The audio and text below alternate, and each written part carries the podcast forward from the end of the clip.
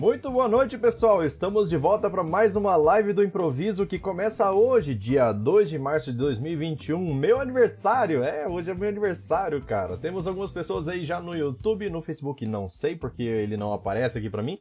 No Instagram parece que temos uma pessoa, mas vamos lá, vamos lá, vamos lá. Então, a live do improviso é uma live, para quem não sabe, é uma live onde eu tento responder o máximo de perguntas possíveis a respeito de Firebird, beleza? Então, a ideia aqui é responder o máximo de perguntas possíveis a respeito de qualquer assunto referente a PSQL, a SQL comum, a performance, a testes de qualquer coisa que tenha sido feita. Então, a ideia aqui é responder essa galera. Então, vamos dando boa noite aí pro pessoal que tá chegando. Então, vamos lá, olha só. Ribamar falou assim: boa noite, sou muito fã do seu trabalho. Valeu, muito obrigado. Falou parabéns. Muito obrigado, viu? Eu fico muito feliz de poder ajudar com o pessoal. Então, vamos dizendo aí, pessoal no, no YouTube, da onde tá falando, dando boa noite também para boas-vindas, só pra gente ter um calor assim de pessoas, né? Senão eu fico falando só pro telefone aqui. Mas vamos lá. É... Ribamar falou assim, ó. Socorre eu, por favor, socorro. Opa, manda aí, pode mandar. Então, antes de começar aqui, enquanto o Ribamar vai mandando a pergunta ali, é, já vou adiantando uma coisa, tá? Então eu mudei um pouquinho o jeito de me organizar aqui pro canal, porque até, até pouco tempo atrás eu até conseguia fazer a resposta das, dos posts, das perguntas para vocês nos canais que eu atendo, né? Em, é, imediatamente, né? Até pouco tempo eu conseguia fazer isso. Agora eu não estou mais conseguindo. E se eu passar, se eu, eu até posso, né? Fazer esse, é, fazer essas respostas o mais rápido que eu consigo. Porém, eu vou é, prejudicar o conteúdo que eu tenho que produzir toda segunda, quarta e sexta aí para vocês, beleza? Então a ideia aqui é, é, que a ideia que eu, que eu tive então foi me organizar para que em certos horários eu faça a resposta de tudo num, num, numa pegadona só, sabe? Então a ideia é essa. Beleza, enquanto isso, agora que eu já dei uma, umas boas-vindas aqui, já falei um pouquinho, deixa eu ler aqui os comentários do. É, Instagram. Vamos lá, Lorival falou assim, ó. Boa noite, feliz aniversário. Valeu, Lorival. Valeu, valeu, valeu. Olha só. É, Ribamar falou assim, ó. Tô com uma dúvida que ninguém responde direito. Oh, vamos tentar responder esse trem então. O Marcos falou aqui, ó. Boa noite, parabéns, valeu. Ribamar falou assim, ó. Uso o Firebird 2.5 Embedded. É... E ele é muito prático. Sim, realmente, muito prático. Edmilson falou assim, enquanto o Ribamar tá escrevendo aqui, as pessoas estão falando. Parabéns, Edson, boa noite. Curitiba, Paraná. Rapaz, eu gosto demais de Curitiba, hein? Meu pai mora aí. Eu gosto demais porque aí faz um friozinho e eu gosto de frio, cara. Nossa senhora. Já visitei algumas vezes. É, deixa eu ver. Ribamar falou assim, ó. Será que vale a pena passar pro Firebird 3.0? Com certeza. Com certeza vale. Isso por quê? Porque tem várias funções dentro do Firebird 3.0, mesmo sendo a versão Embedded, que vão te ajudar bastante na hora de construir as suas consultas. Um exemplo muito bom que eu posso te passar é em relação à curva ABC. Eu tenho um vídeo no meu canal que eu mostrei como fazer uma curva ABC. Por mais que você não utilize curva ABC no seu sistema, que você não seja, não, que seu sistema não seja de automação comercial, por exemplo, é, talvez você não precise da curva ABC. Mas é interessante você dar uma olhada naquele vídeo porque lá eu mostro uma série de recursos que tem no Firebird 3.0 que sem eles não teria como fazer a curva ABC somente com Select. Tá? Você precisaria com certeza de é, PSQL, que daí já é entrar para a programação que tem dentro do Firebird, beleza? Então, é, tem sim essas vantagens, apesar, é, por ser é, sistema embarcado, você não vai ter trabalho nenhum, assim, não vai ter diferença nenhuma em protocolo de comunicação, mas em relação a recursos você vai ganhar bastante, beleza? Então eu com certeza migraria para o 3.0, até porque em breve aí já tá, já deve vir a versão a versão 4.0 do Firebird e na versão 4.0 ah, vai ter ainda mais recursos, vai ter replicação e outra. Seu sistema hoje ele é embarcado, mas e se de repente mais para frente ele começar a crescer? Então 3.0 tem protocolo de comunicação aprimorado, 4.0 tem replicação de dados, beleza? Então, olha só, Ribamar já falou assim, eu assisti, muito bom. Então, legal. Então você já conhece alguns recursos que tem no Firebird 3.0 e não tem nas versões anteriores, que é aquele over, que dá para você usar aquele partition by, enfim, tem N recursos aí que dá pra, pra gente falar aí. É... Que eu não me lembro de cabeça, mas, mas tem.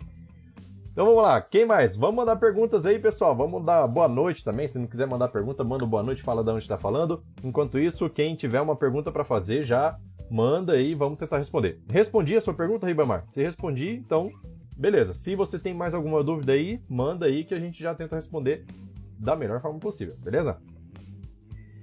Vamos lá, vamos lá. Hoje, dia 2 do 3, meu amigo, tô ficando mais velho hoje, hein?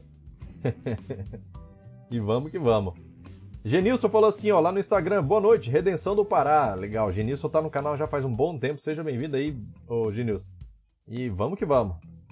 Deixa eu ver, temos oito pessoas no YouTube, Facebook não sei se tem alguém online.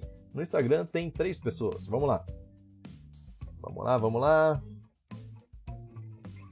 Vamos lá, se vocês, enquanto vocês pensam em alguma pergunta aí, caso não tenha pergunta, vamos comentar um pouco sobre o vídeo de ontem. Vocês viram o vídeo de ontem a respeito de comparativo de performance entre Windows e Linux? Cara, aquele vídeo foi um vídeo que me deixou surpreso, assim, na verdade. e hoje eu passei o dia, na verdade, preparando um ambiente diferente para eu tentar fazer o vídeo de amanhã aprimorado, que é esse teste de performance, só que aprimorado. Vamos lá, Wagner falou assim lá no Instagram: boa noite, boa noite. Ribamar falou assim: ó, eu uso um IBExpert Portable na máquina dos meus clientes. É... Se eu passar para o 3.0, irei. É, terei que desistir dele. O que você sugere para manutenção no banco no PC do cliente gratuito? Cara, a versão. Ó, olha só, tem o Flame Robin. Flame Robin é gra... totalmente gratuito, você pode usar o tanto que você quiser. É... O, o IB Expert ele tem a versão gratuita, tá? Você pode entrar lá no site, só que você tem que fazer o cadastro, pegar seu e-mail lá, e aí você faz o cadastro para uso pessoal, tá? Então, por exemplo, você teria que fazer esse cadastro no e-mail do cliente. Ou então, não sei como que é a sua estrutura aí, mas se você consegue acessar o banco de dados do seu cliente através da internet, diretamente, por exemplo, você pode ter o, o IB Expert na sua máquina, versão completa lá, e aí, ou então até a Free, dá certo, e aí fazer a conexão direta no banco de todos os seus clientes, tá? É... Mas, é... o Flame Robin com certeza vai te, te, te dar um suporte bom aí, tá? Se é para deixar na máquina do cliente, sem precisar fazer cadastro nem nada, usa o Flame Robin e ele vai te garantir acesso bem tranquilo aí. Genilson falou assim, ó, eu tenho uma pergunta, porém por texto é difícil expressar. IB Expert, a licença dele é anual ou vitalícia? A licença dele é anual. Só que essa licença que é paga do IB Expert, ela ela é, isso foi o Genilson que perguntou lá, tá? Não sei se eu falei. Perguntou no Instagram. A licença a, a anual é o suporte que você vai ter de pessoas para poder tirar dúvidas com eles lá e atualizações. Então, você tem um ano de direito de atualizações e aí, encerrou esse ano, seu IB Expert continuou funcionando sem problema nenhum. Ele é seu, tá? Só que ele não vai mais atualizar e você não tem direito mais a suporte, é, a contato de suporte lá com eles, beleza? Deixa eu ver aqui, ó. É... Deixa eu ver, deixa eu ver. O Elton falou assim, ó. Compensa aguardar. Isso lá no YouTube. Compensa aguardar o Firebird 4 para lançar um ERP? De jeito nenhum. Meu amigo, já, já quer lançar, lança logo. Lança na 3.0 que já está disponível, já está estável aí. Manda ver, manda o negócio, faz o negócio andar, entendeu? Faz o negócio andar. O negócio não é demorar, né? o negócio é. Olha só, tem uma frase que fala assim: é, é, não é exatamente assim, tá? Mas eu vou tentar lembrar mais ou menos. Mas o negócio não é você é, evitar errar, mas ao contrário, errar o mais rápido possível para que você consiga corrigir o seu erro o mais rápido possível. Então, lançamento de RP, cara, vai ter muita coisa para você ajustar, com certeza. Não tem como prever tudo. A gente que é programador sabe que não tem como prever tudo. Então, lança logo no 3.0, manda ver esse negócio e aí, a hora que sair o 4.0, que a poeira tiver baixado, aí você faz a migração, beleza? Deixa eu ver. É... Genilson falou, falou assim, ó. Ah, não, já, já respondi a, pergunta. Achei que era mais uma. Já respondi lá. É sobre IB Expert. Deixa eu ver aqui, ó. Ah, Ednilson falou assim, ó. Que velocidade no Linux? Achei que seria mais rápido que no Windows. Então, realmente, cara, olha só. É... Ah, teve bastante comentário no, no. Assim, primeiro de tudo, primeiro de tudo, cara, eu não sou usuário de Linux, tá? Não, não que eu não goste, realmente, eu só não, não tenho vivência com Linux, então, para mim é muito difícil fazer esse tipo de manutenção, de instalação, de um monte de coisa. Então, eu tomei uma surra para preparar aqueles ambientes lá. Tanto que eu devo ter formatado umas duas vezes. Eu peguei e falei assim, cara, não dá certo, não tô conseguindo, já tinha me perdido no que eu tava fazendo excluí o HD virtual lá, criei um novo do zero, fiz a instalação do zero umas três vezes, sem brincadeira. E aí, eu fiz, fiz a, a, toda a preparação do ambiente lá, quando deu tudo certinho e bonitinho, aí beleza, aí eu fiz o vídeo. Só que eu deixei para fazer, eu deixei para fazer o, o para calcular os tempos, né, fazer as inserções lá, fazer os testes. É, é, eu não fiz isso antes do vídeo, eu fiz na hora do vídeo mesmo. Então, ao, ao mesmo tempo entre aspas, que vocês ficaram sabendo, eu também fiquei sabendo. Quando eu gravei o vídeo, foi a primeira vez que eu vi aqueles tempos lá. E eu achei realmente que o Linux se sairia, se sairia melhor. Mas olha só. Várias pessoas comentaram embaixo do vídeo de ontem, falando assim, cara, mas tem que. Tenta fazer o contrário, tenta fazer a, a, a, as inserções do Firebird 4.0 e por último a 2.1 tá? Para isso pensando assim, ah, de repente na 4.0, o servidor tá limpinho, não tem problema de memória, tá tudo limpinho, sabe? Acabou de ligar. Outra pessoa falou assim, cara, a cada versão que você testar, experimenta reiniciar a VM. De repente você reiniciando a VM, entra tudo novo. E aí, outra coisa que eu pensei também, que eu deixei, no, ao mesmo tempo que eu rodei Windows e Linux, eu deixei as duas VM funcionando, tá? Meu computador aqui ele tem 16 GB de RAM, é, cada VM tinha 4 GB e cada VM tinha todas as versões do FB rodando simultaneamente, tá? Só que quietinha lá, sem usar. Usei uma por vez só. E aí, em teoria, não era para a, a, a, minha máquina aqui, hospedeira, ela devia aguentar as duas máquinas virtuais sem problema nenhum, tá? Porque eu estava usando só metade da memória para ela. Mas pensando nisso, eu pensei o seguinte, cara, vou fazer o seguinte, vou criar uma máquina virtual para cada ambiente tá? Para cada versão do Firebird. Então, são quatro versões do Firebird, duas versões de SO. Então, são oito máquinas que eu preciso. Quatro para a versão de Windows com Firebird 2.1, 2.5, 3.0 e 4.0 e mais quatro do Linux com todas essas versões do Firebird. Criei, tá? Criei isso hoje. Ainda não fiz o vídeo. Tentei fazer o vídeo lá, mas teve alguma coisa ainda que deu errado. Mas aí amanhã com certeza vou, vou fazer esse vídeo sair na marra.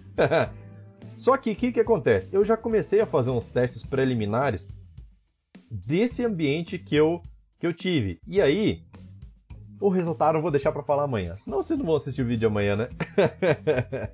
Mas assim, o que, que acontece? Agora eu separei todo o ambiente, deixei.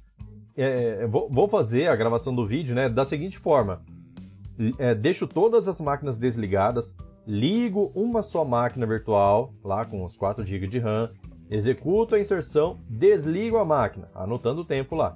Daí, executo as três vezes, né? E desligo a máquina. Daí vou para a próxima versão e aí faço o teste de novo. Então vou fazer esse teste. E outra coisa, eu não fiz nenhum tipo de, de alteração no sistema operacional e também não fiz nenhuma, nenhum tipo de alteração no Firebird.conf. Por quê? A gente sabe que existe N situações que dá para a gente melhorar dentro do sistema operacional e dentro do Firebird.conf para ele ter melhor aproveitamento de memória. Mas, contudo, todavia, entretanto, como eu falei, eu não sou usuário de Linux, então eu quis deixar tudo no padrão, do jeito que vem, tá? Do jeito que vem para a gente ter essa experiência de ah, um Firebird que vem lá para máquina pre precária, né? Que vem com aquele Firebird.conf bem basiquinho lá é, uma máquina que não é a ideal para ser servidor, né? até por conta do sistema operacional, porque eu não coloquei sistema operacional de servidor, coloquei na, na, no sistema operacional básico que a gente usa aqui, né? desktop, uso pessoal. Então, é, teoricamente, era para ter tido um resultado equivalente ali, né? Mas eu vou fazer o teste de novo, vou fazer um novo vídeo, agora fazendo cada um, cada um na sua máquina separadinho, para ter certeza de que a gente não vai estar tá interferindo nos tempos, beleza? Resultado sai amanhã no, o resultado sai no vídeo de amanhã. Vamos lá. É... Ribamar falou assim, ó, uso o Ndesk. Muito obrigado, vou pesquisar a respeito. Deus abençoe. Falou, amém. É, Joel Costa falou boa noite, boa noite, Joel. Seja bem-vindo. Vamos lá. Quem tiver pergunta, vai mandando pergunta aí, viu? Olha só, Luciano falou assim, ó. Oi, Edson, boa noite. É... Você aconselha substituir colunas do tipo domain 0,1, né? Imagino com tipo numérico.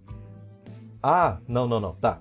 Do tipo domain 0,1 pelo tipo booleano depois da migração para Firebird 3.0, cara, isso vai te dar muito trabalho na aplicação, viu? Porque eu não sei, eu imagino que você deva ter vários, vários, várias tabelas lá com, com campo tipo, nesse caso do domain, deve ser um small int, alguma coisa assim. É... Então, assim, vai te dar muito trabalho e de repente não compensa, tá? Outra coisa, o small int e o tipo booleano, na verdade, assim, como você está armazenando lá um dígito só, 0 ou 1, um, e o tipo booleano também vai armazenar só um, uma flagzinha lá, então é, acredito que não vai ter diferença alguma em questão de performance nem nada. Eu, eu particularmente, deixaria assim. Claro, se você tem o tempo para poder dar esse tipo de manutenção, é, para poder fazer alteração, fica mais legível. Porque 0 ou 1 um é diferente de você enxergar true e false, tá? Marcado ou desmarcado. Então, na hora que você vê um true, você sabe que aquilo lá é verdadeiro com certeza. 0 ou 1 pode causar alguma confusão de repente, tá? É, ainda mais se um dia você fizer invertido, né? Se você considerar, por exemplo, em uma tabela você considera 0, 0 como true, em outra tabela você considera 1 como true. Daí, aí, meu amigo, aí você vai se bagunçar tudo. Mas se, se você, se para você essa essa clareza não, não faz diferença, então eu não trocaria não, viu? É, só se for questão de capricho mesmo. Deixa eu ver. Luan falou aqui, ó. Fala, mestre, uma pergunta meio fora de contexto. O que você aconselharia para alguém que está começando a aprender sobre Firebird, sobre os componentes do FireDAC? Bom, primeiro, eu não conheço muito bem o FireDAC, tá? Eu não trabalhei, não tenho experiência com o FireDAC, já fiz algumas coisas ali, projetinho pequeno, mas não tenho tanta experiência funda assim com o FireDAC já mexi bastante, bastante com os componentes da IB Surgeon. Eu sei que o FireDAC dá conta tranquilo de tudo que você for fazer lá com o Firebird. Agora, o que, que eu aconselho para quem está começando? Começando, começando? Primeiro, foca no básico, tá? Foca no básico. Se você... É, deixa eu ver. Bom, tem muito conselho que dá para dar, cara. Mas é, em relação a banco de dados, tá? Para não fugir muito do, do tema, em relação a banco de dados, foca, foca em aprender bem o básico. Tem uma série de vídeos dentro do canal que mostra várias técnicas diferentes, inclusive é, a respeito de recursos, a respeito de performance e a respeito de é, técnicas, né? Técnicas de uso do dia a dia. Então, por mais que um assunto não seja bem do seu interesse, toda vez que eu procuro um assunto, na verdade é para demonstrar uma técnica. Não vou, não, não mostro somente a técnica assim no ar, porque senão às vezes a pessoa não consegue encaixar isso, essa técnica em alguma, em alguma situação do dia a dia. Então eu já coloco um assunto real. Mas é interessante dar uma olhadinha, sim, preferencialmente em fazer um bom projeto de banco de dados, tá? Isso considerando é, utilização de PK, utilização de índice, onde deve utilizar somente, não em excesso, não em, é, é, e não tão pouco, né? Vamos dizer assim. E utilização de FK, com certeza. Nunca deixe de utilizar FK, beleza? Mas quiser perguntar alguma coisa específica aqui também a respeito de ah, é, dica de que componente usar, fica um pouquinho difícil porque eu não conheço tanto FireDAC, mas eu sei que vai funcionar tudo muito bem, com certeza, no FireDAC, tá? Se quiser começar seu projeto com FireDAC, manda ver. Tem muita gente que utiliza o Zeus, que é um componente totalmente gratuito. E, de repente, vale a pena dar uma estudada nele também, tá? Não é difícil de usar, pelo que eu vi. Já fiz a instalação dele aqui na minha máquina. Tem, tem é, versões para...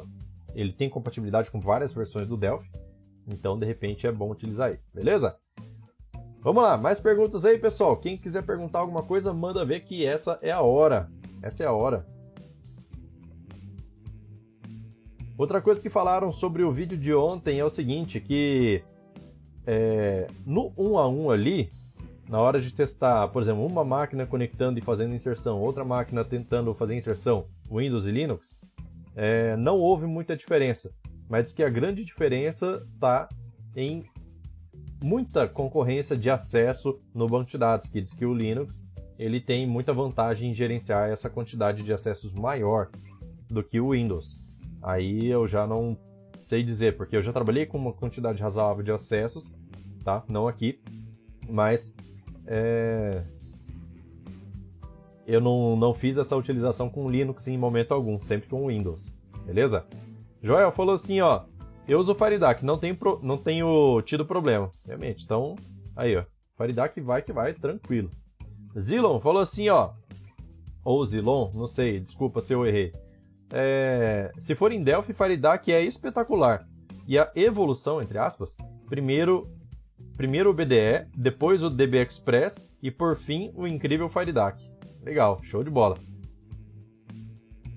Eu já, já vi alguns componentes do, da DB Express, mas não bem pouco na verdade. Faridac é top demais. Pelo que já vi falar, já trabalhei um pouco com ele, vai que vai. Bora, galera, vamos fazer pergunta. Hoje é dia 2 aqui, ó. Terça-feira. O pessoal tá fraquinho, assim, devagar pelo jeito. Dúvida é só na prova? é, vamos lá, mais pergunta aqui, ó. A Lírio falou assim: Boa noite, Edson. Replicação de dados, melhor implementar manualmente ou esperar para ver se sai nas próximas versões? Já implementei há muitos anos na 1.5, mas tivemos muitos problemas aí, abandonamos. Olha só, é... Cara, eu, eu esperaria 4.0, porque a RC1 já é uma versão que é candidata a ser oficial. E a replicação já está lá, tá? Então, eu acho que vale a pena esperar, porque já vai vir o código nativo, né? É diferente, e aí... É diferente, assim, tem aquele detalhe, que se você encontrar um problema num código nativo, você fica refém dele. Mas se você implementar, você pode fazer a correção a hora que você precisar. Mas como a gente sabe, uma replicação não é Algo simples de se fazer. Vamos lá. Newton falou aqui, ó. É... Newton se apresentando atrasado. Boa noite. Boa noite, Newton. Beleza? Olha só, Ribamar falou assim, ó, mais uma pergunta. Você sabe por que muita gente usa os Zeus no Lazarus, sendo que os componentes nativos fazem a conexão muito bem? Ou será que não fazem? Eita, cara, aí eu já não sei dizer a respeito dos componentes nativos. Eu sei que o Zeus é um componente bem gratuito e funciona bem. Talvez seja por questão de, de frequência de atualização, porque eu sei que o Zeus ele sempre está bem atualizadinho, mas é... aí, cara, eu já não sei dizer exatamente o motivo de não de, de irem pro Zeus. Deve, deve ter alguma coisa bem melhor aí em relação a não sei, de repente integração com outros componentes, não sei, não sei, cara, aí eu chutaria. Deixa eu ver aqui, ó. Wagner falou lá no Instagram. Tem algum exemplo seu no canal que mostra como transformar linhas em coluna em um select? Linhas em colunas, linhas em colunas.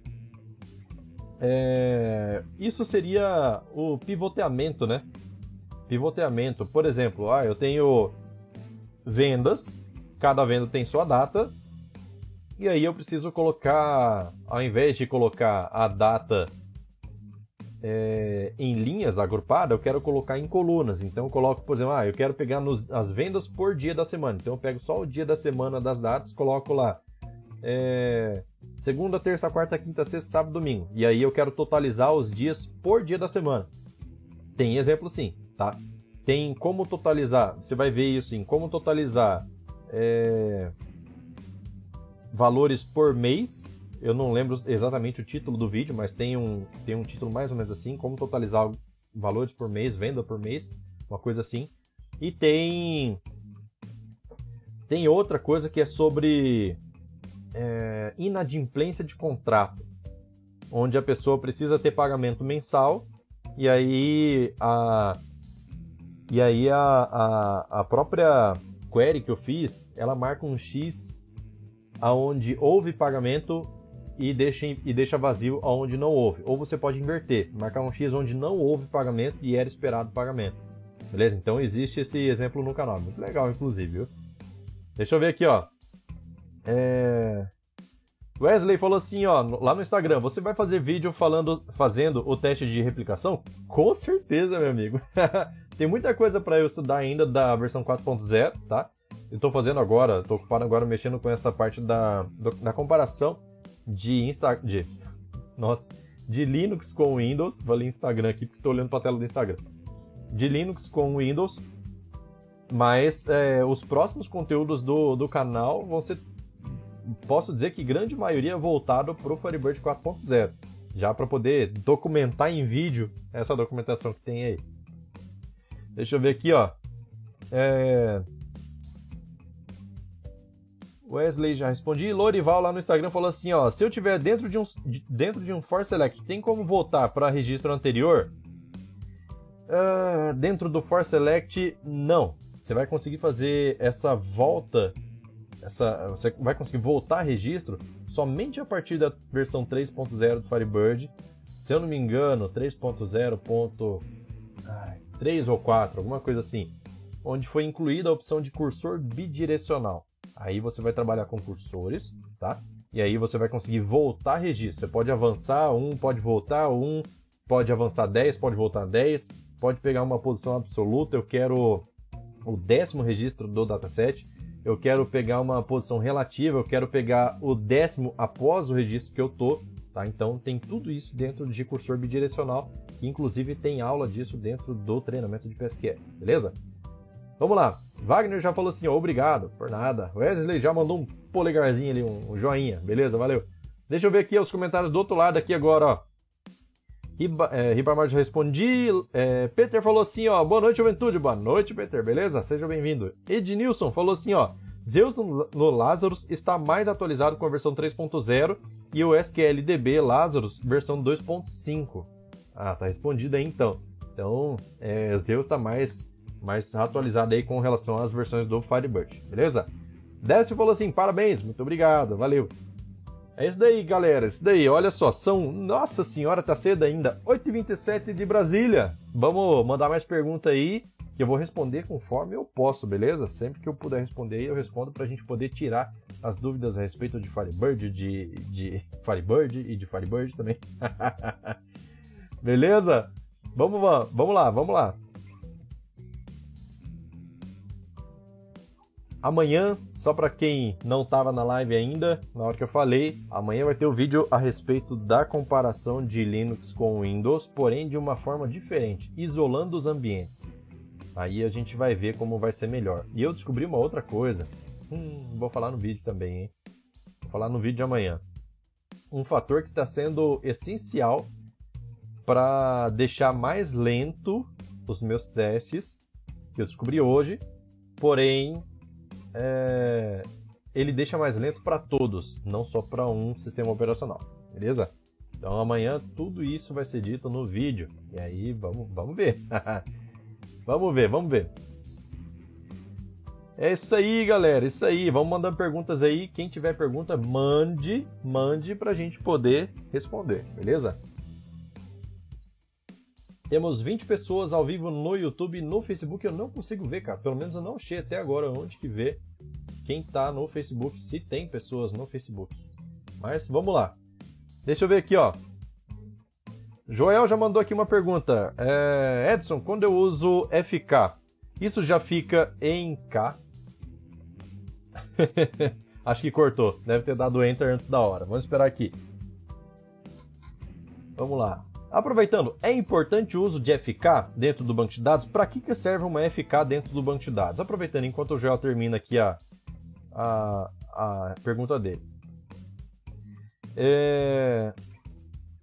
Por que, que é importante utilizar FK dentro do banco de dados? Porque quando você tem uma tabela dependente de outra, por exemplo, tabela pai, tabela filha, tabela venda, tabela venda item, tabela produto e tabela venda item, por exemplo, é importante ter a FK porque para que você garanta que através do banco de dados não seja possível inserir uma venda item sem informar um registro de venda válido.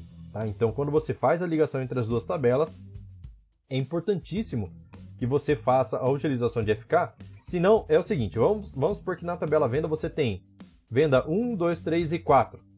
Daí você vai lá na venda item e insere a, o item 1 para a venda número 5. Perceba que a venda número 5 não existe. Se você não tem FK, o banco de dados vai permitir você inserir esse valor lá.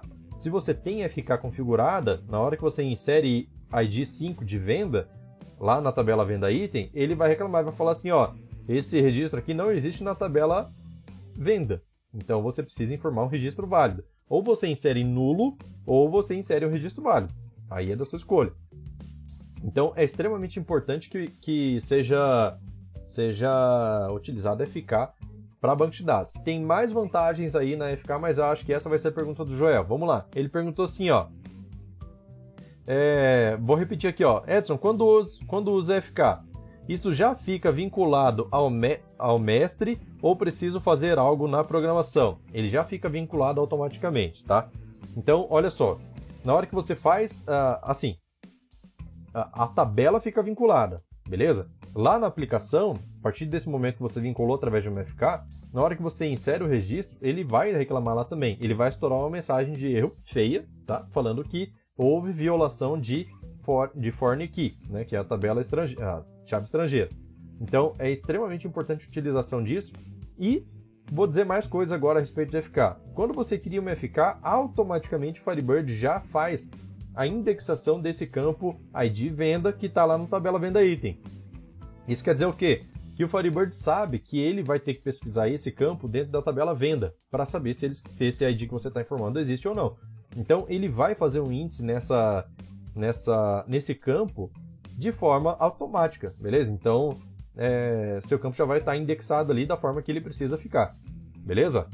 Então é, outra vantagem de utilizar FK é a seguinte: é, quando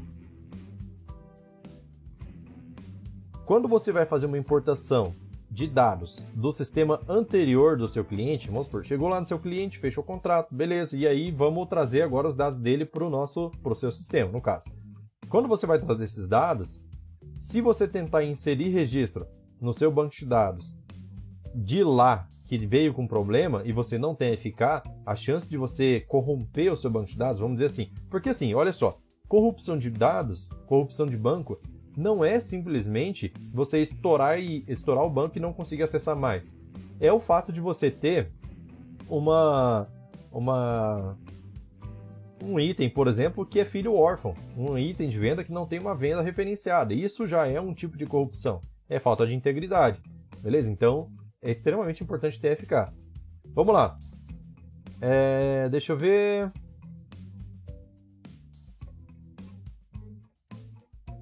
Uma pergunta aqui do Luciano falou assim: ó, é possível criar funções no banco de dados que consulte dados de tabela ou funções ou funções só interajam com parâmetros de entrada?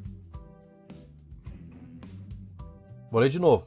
É possível criar funções no banco de dados que consulte dados de tabelas ou funções ou funções só interagem com parâmetros de entrada. Não sei se eu entendi, mas vamos lá. É...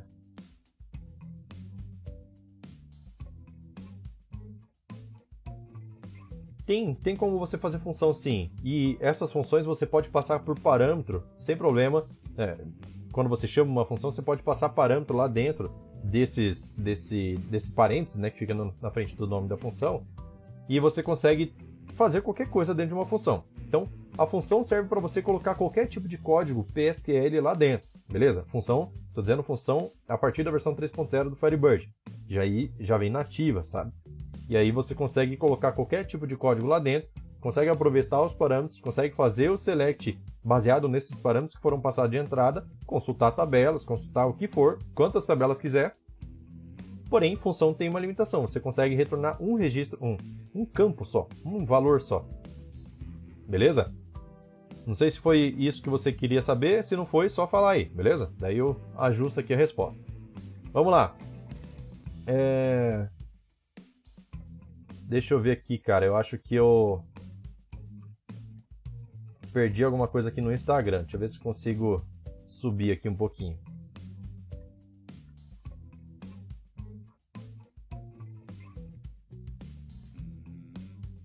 Ah, não. Essa do Lorival eu já respondi. Que era a questão lá da. Da SP, pra, da, da Procedure, da, do Force Select para você conseguir voltar a registro. Então já está respondido. É, deixa eu ver. Lorival falou assim: ó, qual a diferença entre live e break?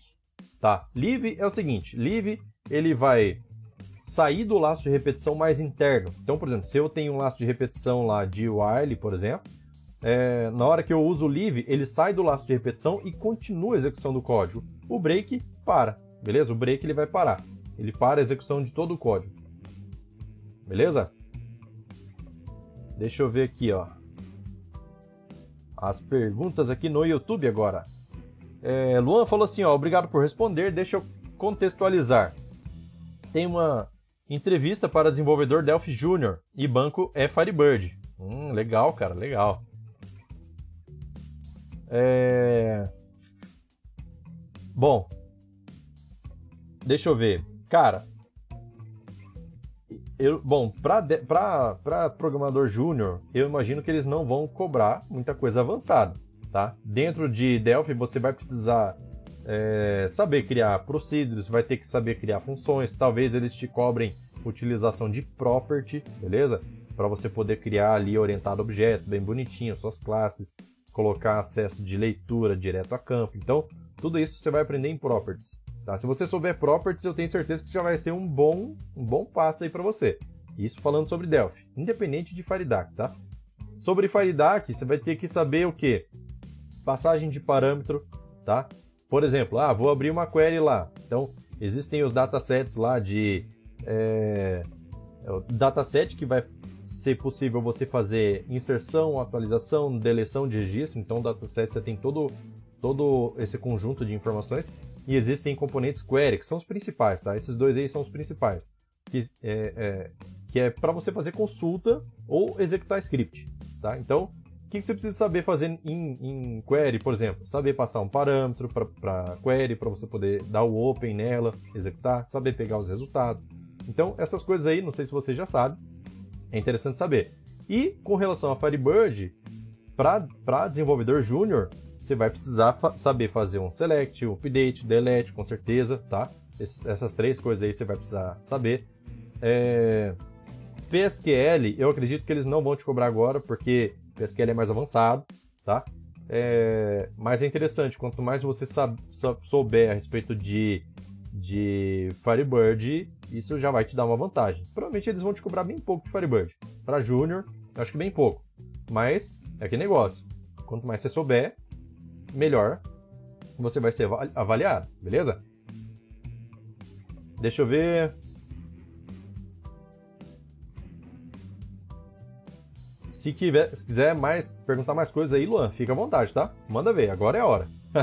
Vamos fazer você passar nessa entrevista aí, bicho. Zilon falou assim, ó, Edson, para as pessoas que têm dúvidas sobre FK, eu sugiro, numa boa, aprenderem normalização e modelagem de banco de dados. Concordo. Cara, é extrema. Cara, se você já vai pegar um banco de dados pronto, beleza. Não, você não vai precisar saber tanto isso. Agora, se você vai precisar fazer uma criação de uma tabela, vai precisar fazer criação de várias tabelas, né? Que quer é dar uma manutenção no banco ali, talvez você precise. É extremamente importante você saber modelagem. Cara, ó, ó é extremamente importante você saber fazer modelagem, beleza? Por que, que é importante? Porque, meu amigo, uma vez que você faz uma modelagem, um projeto de modelagem de banco errada, isso vai te assombrar pro resto da vida, até que seja corrigido, vai te assombrar pro resto da vida, porque você não vai conseguir extrair as informações de forma eficiente, tá? Então, uma modelagem boa vai fazer com que seu banco não cresça exageradamente, vai fazer com que seu banco tenha as informações bem consistentes, vai fazer com que você tenha facilidade de extrair informações para relatórios e tudo mais. Então, cara, faça, dê atenção para modelagem, por favor, dê atenção para isso. Extremamente importante, beleza? Deixa eu ver aqui, ó. O Luciano falou assim, ó, foi isso mesmo, valeu. Tá, então respondido lá do Luciano é, sobre funções que ele tinha perguntado. Deixa eu ver no Instagram aqui, ó. Edson, qual a sua opinião sobre Cascade Update, Cascade Delete? Cara, eu acho perigoso. acho bem perigoso. Sabe por quê? Porque olha só, vamos supor que você precisa. É, não sei. Vamos, um exemplo mais simples: produto, venda, venda item. Aí, meu amigo, você. Você vai lá e coloca que a FK do produto, a FK, na verdade, de todos os itens que estão vinculados ao produto, por exemplo, a venda item, ela é on cascade, ele está marcado lá para update, por exemplo. Dependendo da situação, o que, que vai acontecer? Na hora que você deletar um registro do produto, mesmo que seja sem querer, o que vai acontecer? Ele vai fazer um update lá, no caso do update, né? Ele vai fazer um update setando outro valor é, para esse campo da FK. Então, a venda item, ela vai perder a referência de qual foi o produto vendido. Independente se você seta nulo, se você seta um produto padrão, alguma coisa assim, mas ele, ele vai perder, tá? Então você precisa tomar muito cuidado com o cascade update. O cascade delete é pior ainda, porque além dele perder o vínculo, por exemplo, o update ele só atualiza aquele campo, né? O cascade delete ele vai deletar o registro da venda item e aí você vai fazer, vai acabar com a consistência do seu banco de dados. Porque na hora que você for pegar, ah, eu quero pegar um somatório dos itens, já não bate com o total da venda. Por quê? Porque foi deletado o registro da venda item. Por que, que foi deletado? Porque algum registro que estava vinculado à venda item foi deletado, um registro mestre, vamos dizer assim, foi deletado. E aí acabou que deletou a venda item também. E se deletou a venda item, vai deletar uma cacetada de coisas. Então, eu utilizava, sempre que, que eu trabalhava com, com essa situação de, de FK, é, quando trabalhava desenvolvendo RP, né? Eu a, a, a, o padrão lá era usar é, no Cascade lá a opção de não fazer nada. Porque ele vai estourar o erro falando assim, ó, já existe registro lá é, dependente disso. E aí, caso fosse necessário fazer a deleção realmente, aí tinha alguma programação envolvida. Falou, ó, se você tentar excluir isso daqui, vai ser excluído tais e tais registros de tabelas dependentes. Confirma? Confirma, beleza. Daí a aplicação vai lá e deleta mas o banco de dados não fazia essa deleção por si só, beleza?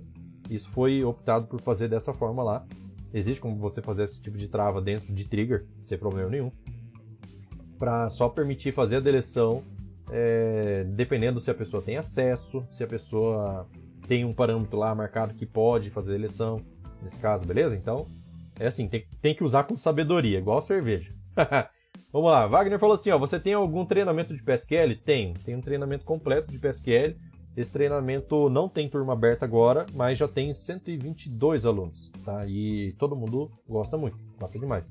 Inclusive, essa semana eu recebi um vídeo muito legal de uma aluna que ela mandou falando assim, Edson, eu tinha uma eu tinha uma tela no meu sistema que ela era pouco usada, tá? Ela foi ela foi desenvolvida já faz um bom tempo e aí eu depois do treinamento eu fui é, eu passei por essa tela para revisar. E aí transformei uma boa, parte do código dela em PSQL. A tela levava entre 22 e 23 segundos, 22 e 25 segundos para poder abrir. E aí ela mandou o um vídeo mostrando, ó, ela demorava tudo isso, ó, tá abrindo, ainda não abriu, ainda não abriu. Aí pum, abriu, levou 22 segundos. Daí ela me mandou um outro vídeo falando assim, ó, e aí agora essa aqui é a nova tela utilizando, é, passando a programação dela para PSQL.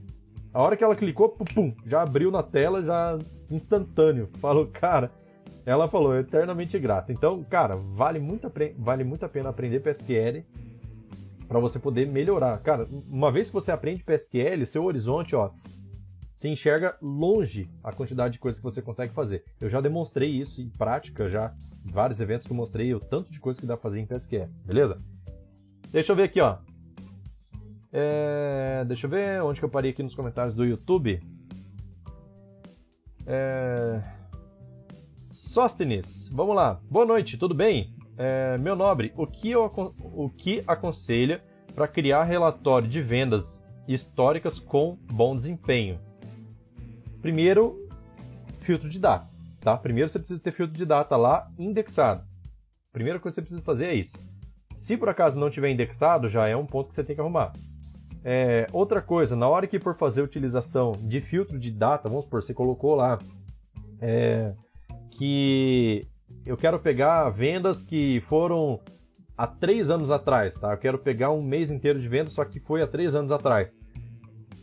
E a minha tabela de vendas é enorme, tá? Vamos dizer assim.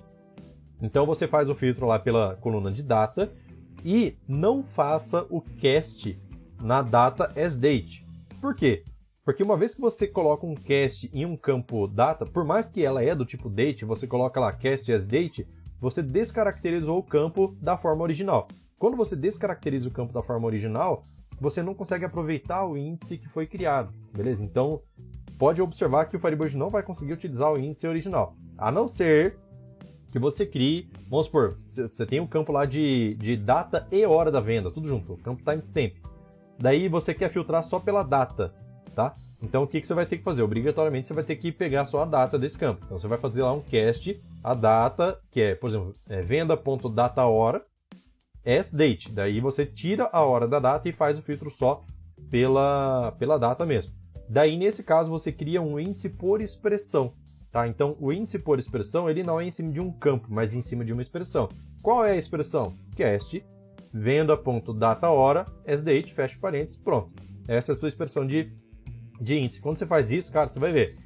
Uh, se você precisar usar cast dentro de um campo para filtro, primeira coisa é verificar se vai precisar fazer um. Se realmente precisa fazer o cast, se precisar realmente, cria um índice por expressão em cima desse campo. Você vai ver que vai melhorar muito, tá?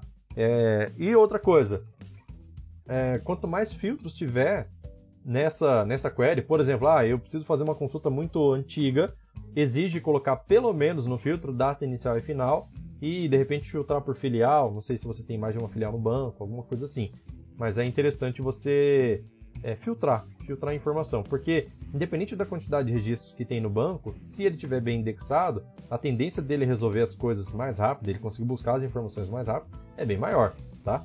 Então precisa cuidar bastante o índice e a forma que você escreve o select. Então escreve uma vez na sua máquina, em um banco de teste, por exemplo, né, que tem uma massa de dados considerável, roda, ficou devagar, tenta reescrever de outro jeito, arruma os joins, arruma os índices dos campos de where, tá? Tira os casts, experimenta, tá? Faz os testes. Cada caso é um caso, precisa averiguar ainda mais essas tabelas aí que tem bastante informação, beleza? Deixa eu ver aqui agora mais comentários. Agora o pessoal empolgou, hein? vamos lá, vamos lá. No Instagram falou assim, ó. Wagner falou assim: informações desse treinamento, onde conseguimos? Esse treinamento ele abre de tempos em tempos, tá? A próxima turma Tá prevista para abril, mês que vem. E aí eu vou avisar no canal, é só acompanhar aí, de preferência, cara, acesse o canal do Telegram. Tá vendo aqui em cima no, bom, você tá no Instagram, né? No, mas eu tenho canal no YouTube, no Spotify, no Instagram, no Telegram e no Facebook, tá? Tudo MQFS, tudo a mesma coisa. Só que cada um com um objetivo diferente. No Telegram é onde eu aviso todo mundo sobre tudo o que está acontecendo. Então a central de notificações, vamos, vamos dizer assim, do canal fica no Telegram. Se você puder acessar o Telegram para poder ter acesso às informações, é interessante, beleza? Para você não perder nada. Deixa eu ver aqui, ó. É... Zilon falou lá, ó, falou tu, tudo, Edson, é sobre a normalização, realmente. é, Ari falou assim, ó, eu acho que eu pulei alguma pergunta, talvez? Meu Deus do céu, cara. Talvez eu tenha pulado. Vamos lá, Ribamar falou assim, ó, essa pergunta sobre eficaz eu estava com medo de fazer por ser uma coisa básica, mas tirou minhas dúvidas. É, saber como funciona, na minha opinião, é muito importante. Muito boa sua explicação. Legal, cara, Ribamar. Você até me falou o seguinte, você até me lembrou falando isso, que do seguinte, que, cara, não utilize nada dentro de qualquer coisa que for, for, você for fazer, tá? Seja no Delphi, seja no Lázaro, seja no, no Firebird, não utilize nada sem saber como funciona exatamente todas as possibilidades disso que você está usando. Ah, eu tenho uma função lá, é, por exemplo, eu dei um exemplo da função count esses dias atrás. Vocês sabiam que a função count, não sei se vocês viram esse vídeo, mas vocês sabiam que a função count ela conta somente os campos, os campos que tiverem é, diferente de nulo? Se o campo tiver nulo, você tem uma tabela lá com 10 mil registros, onde o campo que você colocou lá, por exemplo, é data underline nascimento, tá? campo data nascimento nem sempre está preenchido para todos os clientes, vamos dizer. Então, se ele está preenchido para apenas 2 mil clientes, o count vai retornar uma contagem de 2 mil, não vai retornar de 10 mil.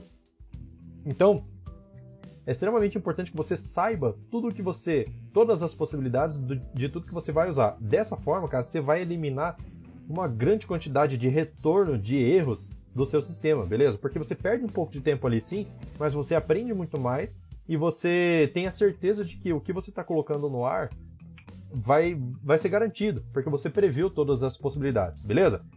Vamos lá. Ari falou assim: Ô oh, Ari, beleza? Boa noite. Ari tá aí na, na nossa live também. Então, Cristiano falou assim, ó, a partir de qual versão do Firebird é permitido usar alias nos joins? Cara, alias nos joins você pode utilizar desde a versão, pelo que eu me lembro, que eu já usei desde a 1.5, você já consegue utilizar desde a 1.5, tá? Consegue utilizar sem problema nenhum, alias nos joins. É, Ari falou assim, ó, embedded, embedded, tipo a tarefa de embedar o FB no CentOS, né? E o seu vídeo foi de extrema importância no processo, legal. É, não conseguia entender a funcionalidade do da lib ICU, ICUXX.dll, né? ICU tem um monte lá de DLL que começa com ICU. E sua versão para Linux, ICU X8664, é, vi e não entendi os artigos em inglês. Ela se refere a International Components for Unicode. Legal, cara. Saberia comentar em português se é possível? Eita, meu amigo. Aí você me pegou. Aí você me apertou.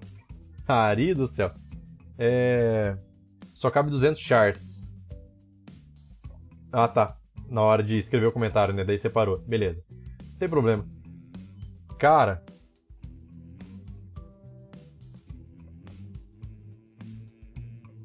Na verdade, olha só. Eu, eu também, cara, eu, eu vou ficar devendo essa resposta aí, viu? Sobre essa DLL. Mas eu vou dar uma estudada sobre isso aí. Deixa eu até anotar aqui, cara. Pra não.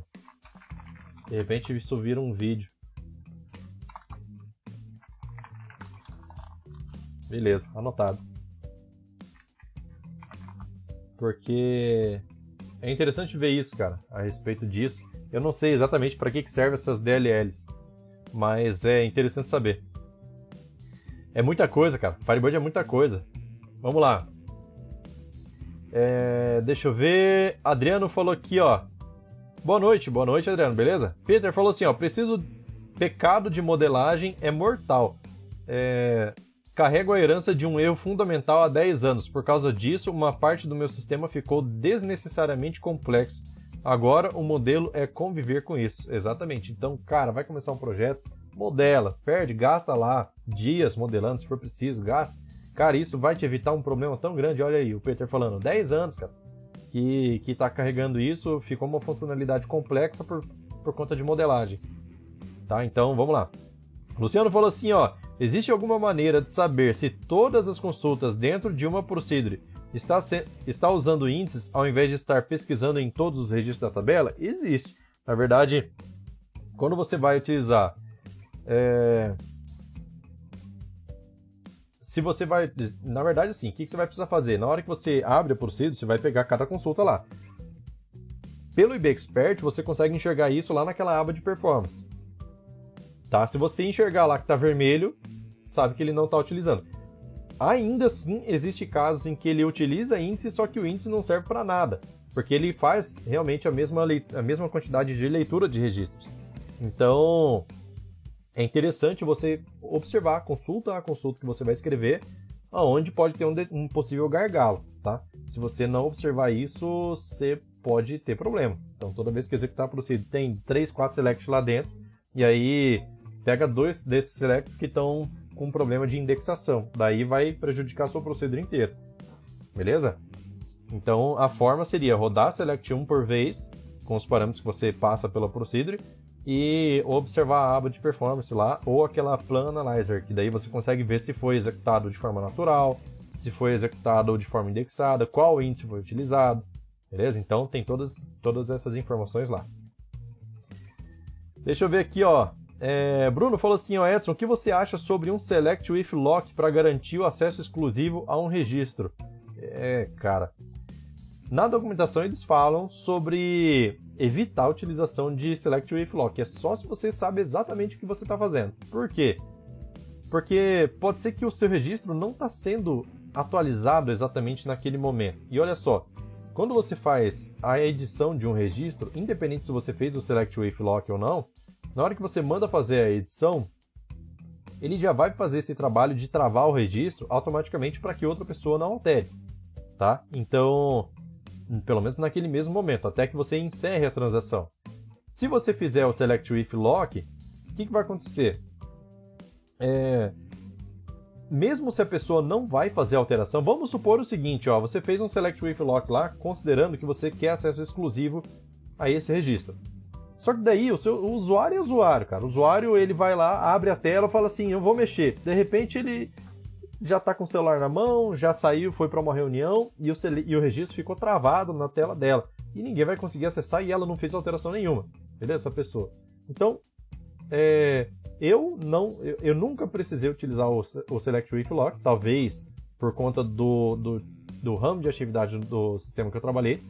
É, então, não sei se de repente existe essa necessidade para quando você, é, sei lá, está trabalhando com algum outro ramo de atividade, certo? Então, mas assim, eu nunca utilizei e até acho que não é legal fazer a utilização dele assim desenfreadamente, tá? Vamos lá. Acabaram as perguntas, minha gente. Ô louco, vamos perguntar aí. Olha só, temos quatro minutos provavelmente as próximas perguntas serão as saideiras. Uma maguinha, né? A garganta tá arranhando. Vamos lá. O que mais? O que vocês me dizem aí a respeito de Firebird? O que, que dá pra gente responder? Pode ser pergunta básica, viu? Não tem. Não tem. Não precisa ter vergonha, não. Igual o Ribamar falou lá que tava com vergonha de ser pergunta básica. Manda ver, pode ser básico, não tem problema nenhum, não. É no básico que muita gente erra para falar a verdade. Muita gente quer ir para o avançado, mas ainda não, não consegue dominar o básico, tá? Nada de errado com isso, cada um tem seu tempo de aprendizado. Só que se você dominar o básico primeiro, muito melhor, porque daí você vai tranquilo para o avançado. Beleza? Vamos lá. Criação de índice. Enquanto isso, enquanto vocês não perguntam, eu vou falar aqui, ó, criação de índice. Precisa criar índice em quais situações? Existe um. Nossa, cara, eu fiz um, fiz um, um, um vídeo pro treinamento de PSQL que tem lá essa aula, inclusive, que é como identificar quais são os campos é, que são bons candidatos a se tornar índice. Então, o que, que o Select faz? Ele vai lá, ele busca para saber todos os campos que não tem índice, que são do tipo inteiro ou tipo data, e faz o cálculo para saber se, se eu fosse indexar esse campo, esse campo seria um bom índice ou não? Então, isso vai. Isso é, isso é bem interessante. E, a princípio, quais são, assim, a grosso modo, sem esse select em mãos, como faria para descobrir se um campo é bom para ter índice nele ou não? Então, primeira coisa, checa os campos do where. Esses campos do where, com certeza, pelo menos, pelo menos metade deles vão precisar de índice tá? Não sei quantos campos vão ter, mas é, com certeza vai precisar de índice. Isso. Então, ah, outra coisa, olha só que interessante, ó. Eu tenho é, 10 campos no meu where, criei índice para todos eles, mas eu estou percebendo que tem tabela aqui que não tá, que tem, que tem é, campo aqui que não está, não tá aproveitando o índice que eu criei. Por quê? Porque o Firebird ele não vai usar todos os índices que você criar, obrigatoriamente. Ele não pega simplesmente e usa. O que, que ele vai fazer? Ele vai, ele vai, ele vai observar quais são as melhores estatísticas que tem dentro desses índices possíveis de uso que ele enxergou e vai utilizar uma quantidade de índices que ele considera suficiente para trazer informação com velocidade para você. Quer dizer o seguinte, hoje inclusive teve uma dúvida assim, tá? Que perguntaram para mim. É, ah, então eu tenho uma tabela aqui, ó, e essa tabela ela ela não tem, ela tem cinco registros e o Firebird não está utilizando o índice para ela. Eu criei índice tudo, a coluna está indexada, mas o Firebird não está utilizando. Essa tabela está no meio de um join, de um monte de coisa lá. Quer dizer que é um problema? Não necessariamente. Às vezes, você mandar obrigatoriamente o Firebird indexar essa coluna, utilizar esse índice, aí pode ser que fique mais lento do que deixar ele tomar a decisão por si só, beleza? Que, que eu recomendo? Recalcula os índices sempre, beleza? Joel falou assim, ó, a cada live eu percebo que eu precisava aprender muito ainda. Cara, cada coisa que eu estudo, eu preciso que aprender, eu preciso aprender mais ainda. Nossa senhora, tem muita coisa para aprender. Newton falou assim, ó, apanhando desde cedo para montar uma query de fechamento de movimentação do caixa por usuário. Esse básico que na... esse básico que nada. Cara, é, é, é, tem que ver cada situação aí, né? Deixa eu ver aqui, ó. O Rodrigo falou assim, ó. Passando aqui para agradecer pelo vídeo mostrando como abrir TXT dentro, dentro como tabela. Show de bola, valeu, Rodrigo. Foi o comentário que foi postado lá no, no grupo do Firebird, né? Vamos lá, Joel Costa, obrigado. Por nada. Ribamar falou assim, ó, só para ficar bem claro, meus clientes são simples, locais de uma cidadezinha do interior. Tirando as novas funções do Firebird 3.0, teria alguma vantagem em migrar 2.5 para 3.0? Cara, olha só. Eu migraria sim, mesmo sendo com cliente simples. Sabe por quê? Porque, meu amigo, já ouviu aquele negócio assim de você mirar alto? Você mira alto. Dificilmente você acerta onde você mira. Mas se você mira alto, você vai, você vai acertar um pouquinho para baixo. Então, mira mais alto ainda para acertar alto também. Tá? Então, o que, que acontece? Você tem hoje clientes simples, poucos, tal, de repente não compensa. Para mim ainda compensa, sabe por quê? Porque se os seus clientes são simples, fica mais fácil de você testar funcionalidades novas, porque eles são mais compreensivos, e aí te abre, te deixa preparado para entrar para um cliente grande.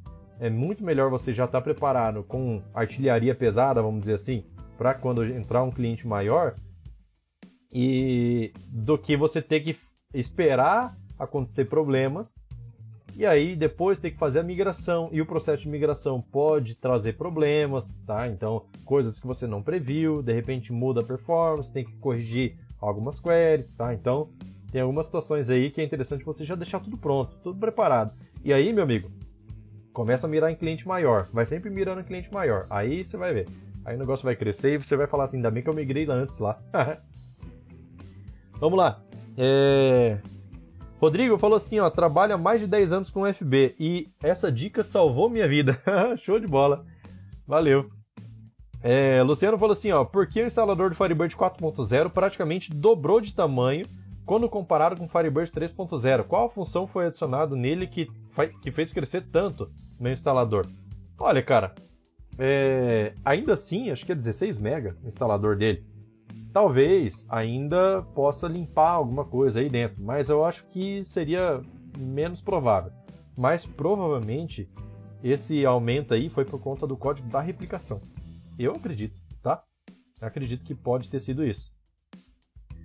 Mas tem muito recurso aí no Firebird 4.0, a, a, lista de, de funcionalidades que foi adicionada é grande, tá?